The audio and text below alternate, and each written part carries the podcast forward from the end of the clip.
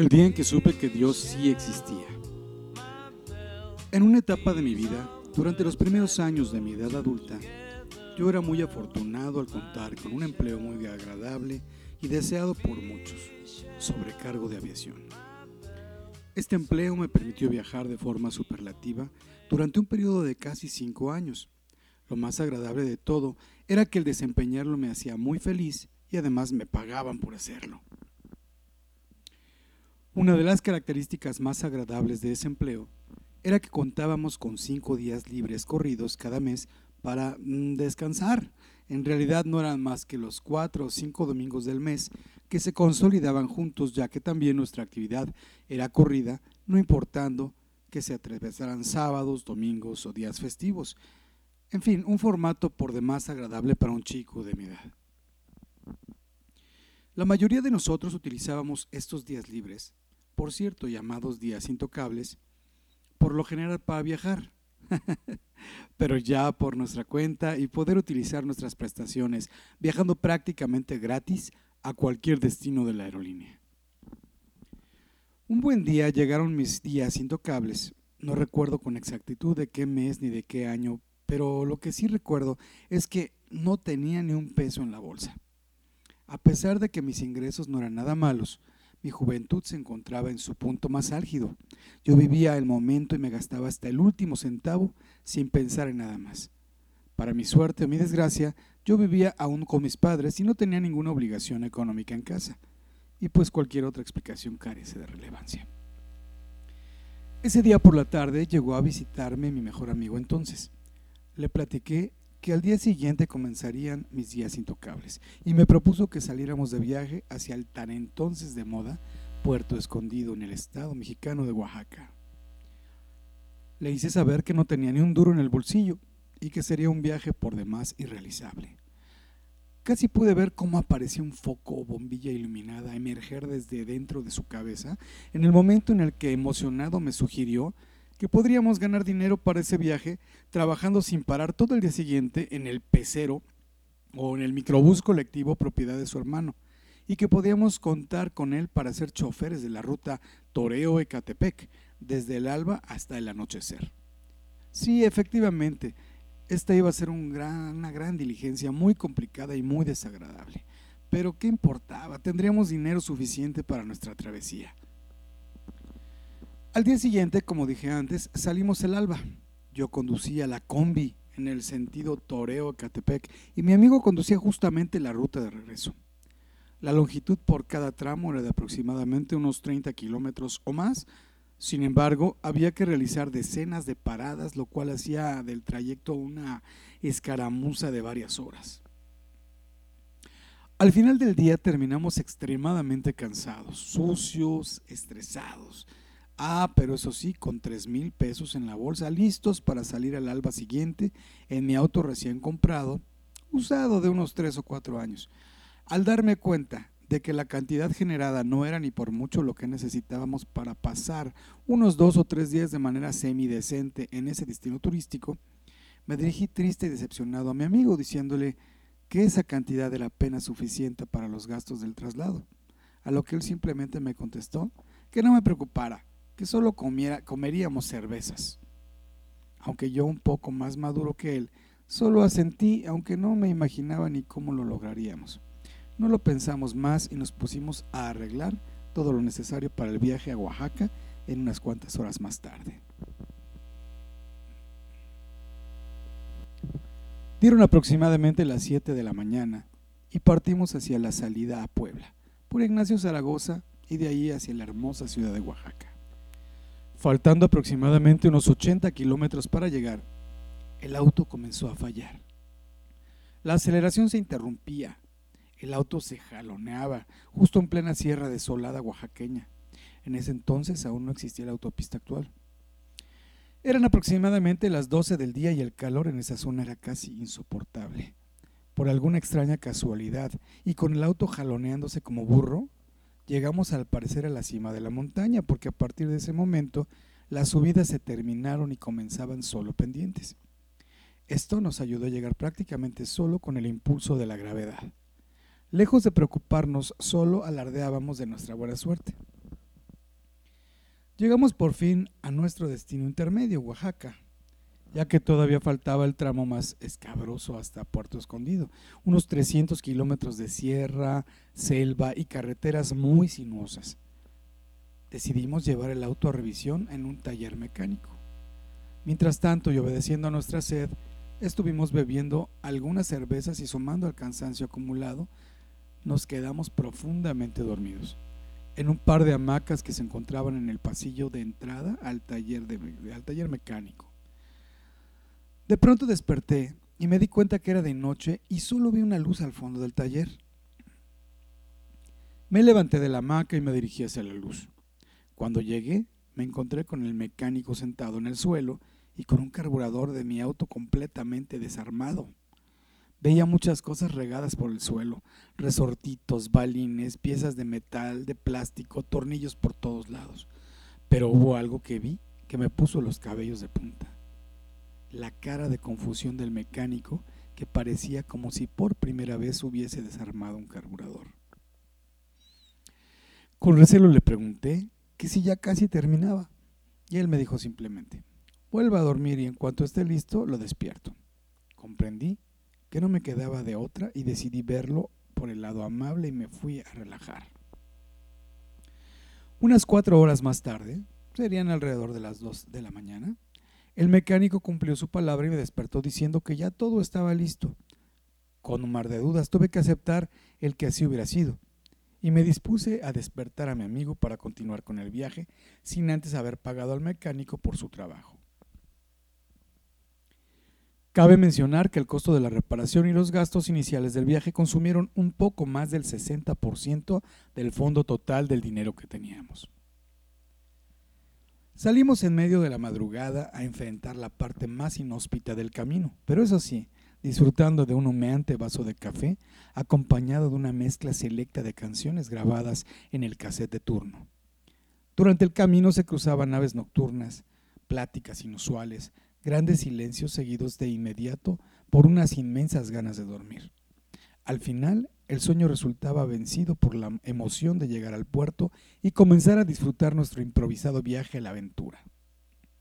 Mm, a la aventura de no saber qué demonios íbamos a hacer tan lejos, sin dinero ni para comer, o regresar por el mismo camino a nuestros hogares. Alrededor de las seis de la mañana comenzó a amanecer. Nosotros continuábamos conduciendo ya en ese momento por la zona más selvática del camino. Los primeros rayos solares se colaban por entre las ramas de los árboles, como si estos fueran tubos de color púrpura que al mezclarse con el verdor de la vegetación generaban un efecto narcotizante y etéreo bajo ese marco sonoro de música reproduciéndose, y nuestros cuerpos llenos de cansancio, pero al final extraordinariamente placentero. Finalmente, después de un rato más, pudimos ver las primeras instantáneas del océano asomándose sobre las pequeñas lomas al margen del camino. La carretera costera era como un premio a la constancia después de haber transitado esos difíciles caminos tan hostiles. Al divisar el pequeño anuncio, Puerto Escondido, ocho mil habitantes, nuestro corazón comenzó a latir muy rápido por la emoción. Nuestros planes de hospedaje contemplaban llegar a un trailer park que conocíamos en viajes anteriores, en el que los precios eran muy cómodos, ya que instalaríamos nuestra tienda de campaña como siempre lo hacíamos. Al pagar por adelantado la estancia, me percaté que ya tan solo nos quedaban alrededor de 100 pesos. Es decir, nada. Se lo comuniqué a mi amigo y le dije que no sabía qué íbamos a hacer. Y lo peor de todo es que ya teníamos un hambre atroz. Él se limitó a decirme que no hablara de cosas tristes, que fuéramos a la playa, a olvidarnos de los problemas. En realidad, él era un chico algo más joven que yo, y comprendí que su inmadurez era mayor que la mía, y por tal motivo reaccionaba de esa manera. Sinceramente yo me encontraba muy preocupado y sin saber qué hacer a casi mil kilómetros de distancia hasta allá de mi casa. Mis padres se encontraban de viaje y no había manera de llamarles para enviar dinero, además que en aquellos tiempos el pueblecito era extremadamente rústico. Comprendí que lo mejor era hacer lo que mi amigo sugería y aplicar una de las sabias máximas de Confucio. Si algo tiene solución, ¿para qué preocuparse? Y si no la tiene, ¿para qué preocuparse? Alcanzamos una parte de la playa en donde se remontaban unas hermosísimas olas. Desde mi punto de vista, una tentación para surfearlas. Lo único malo es que ninguno de los dos sabíamos surfear y por supuesto no contábamos con tablas de surf. Entonces me senté en un montículo de arena sobre la playa, admirando la inmensidad del mar, mientras mi amigo corría como un infante hacia el agua. Se tiró dentro de ella en un clavado y al salir me llamó con un grito, Ven, métete, el agua está excelente. Yo por mi parte comencé a entender la cruda realidad y lo que nos esperaba. Sinceramente nunca tuve la experiencia de deambular para conseguir un bocado, ni mucho menos de pedir dinero o talonear con los extraños. Honestamente no tenía ni idea de cómo hacerlo. No me quedó de otra más que pensar y gritar en mi interior. Ayúdame, Dios mío. Cuando en realidad ni religioso era, que aunque creo en Dios, ni ahora lo soy. Fue entonces cuando me dije a mí mismo, bueno, ya basta, ya estoy aquí, voy a disfrutarlo. Me levanté de mi sitio y me eché a correr también hacia el agua, sintiendo el aire tibio del ambiente e inmediatamente después la fresca sensación del agua del mar comenzando a calentarse. Nadé un poco hasta la zona en la que el nivel del agua llegaba exactamente hasta mi pecho y me detuve. Giré mi cuerpo con dirección a la playa. Alcanzaba a ver a mi amigo a unos 50 metros de donde yo estaba. Sumergí mi cabeza en el agua para mojarme perfectamente y por completo, y en un sube y bajas emergí con energía a la superficie. Lo primero que hice fue enjugar con mis manos el agua sobre el área de mis ojos y como siempre sucede, la vista quedó un poco borrosa y poco a poco, en unos segundos, la fui recuperando por completo. Mis ojos apuntaban hacia el agua que alcanzaba aún el nivel de mi pecho. Con la visión periférica detecté un objeto que flotaba junto a mí. Algo así como un trozo de alga a la deriva o tal vez una hoja vegetal de color verdoso. Por lo general, cuando esto me sucede, adquiero una sensación desagradable y me alejo del punto, acción que estaba por tomar. Cuando alcancé a percibir un tipo de grabado, como de una pequeña cara humana, en la superficie expuesta de ese objeto. En ese momento yo caí en cuenta de que estaba en una playa casi virgen, con algo de turismo hipster, pero no esperaba ver basura flotando en el agua. Este razonamiento me hizo despertar de mi apatía y volví mi cabeza hacia el objeto para tratar de adivinar de qué tipo de basura o residuo se trataba. Cuando enfoqué mi vista hacia la pequeña carita grabada, percibí algo que me dejó boquiabierto. Era la cara de Lázaro Cárdenas, un antiguo presidente mexicano y hoy uno de nuestros próceres en el país. De inmediato, en mi cerebro y tal cual como una cinta de cine trasladada a su máxima velocidad, los razonamientos pasaron ante mis ojos como un bólido hasta detenerse en seco y por completo con una sola idea. Esto es un billete de 10 mil pesos. Inmediatamente y sin pensarlo más, tomé con mi mano el dinero flotante, haciéndolo con mucha fuerza, ya que mis temores de ese viaje allí terminarían.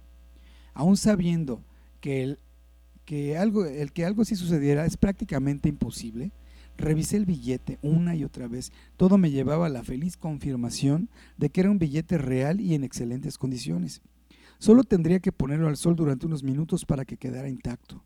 Sentía la felicidad y la impaciencia por decírselo a mi amigo, abultándose en mi estómago, tratando de salir como agua mineral de la botella. Por fin pude gritar y decirle a mi amigo con señales que saliera del agua. Él pensó que le pedía salir con tanta urgencia porque tal vez yo había visto un tiburón rondándonos. Al salir ambos a la franja de arena, le dije sin más, ya la hicimos, cabrón. Le expliqué lo que había sucedido y por supuesto no me creyó. Él aún en la actualidad cree que yo tenía ese dinero desde un principio y que no quise sacarlo hasta el último minuto, ya cuando las circunstancias fueran inminentes. Pero en este artículo les doy mi palabra de que esto sucedió tal y como lo he contado. A partir de ese momento el viaje se convirtió en un viaje maravilloso. Fuimos a almorzar sin limitaciones, rentamos tablas de surf para intentar aprender a deslizarnos en las olas, pudimos comprar todo lo que necesitábamos de comidas y bebidas, en fin, un viaje de primera. Por supuesto que continuamos, gracias a nuestra inmadurez, gastando sin administrar el dinero, pero en realidad esa cantidad en aquella época era plata suficiente para poder hacerlo sin preocuparse. Aunque he de decir que al finalizar la aventura, llegamos a casa con tan solo cinco pesos residuales en el bolsillo. Después de muchos años de haber sucedido esta anécdota, me doy cuenta que la vida está hecha en gran parte de casualidades, coincidencias y hechos fortuitos. Esto no significa que yo apoye la teoría del no planear. Por el contrario, creo también que lo que sucede en nuestros caminos está muy ligado al porcentaje de posibilidades de que algo suceda.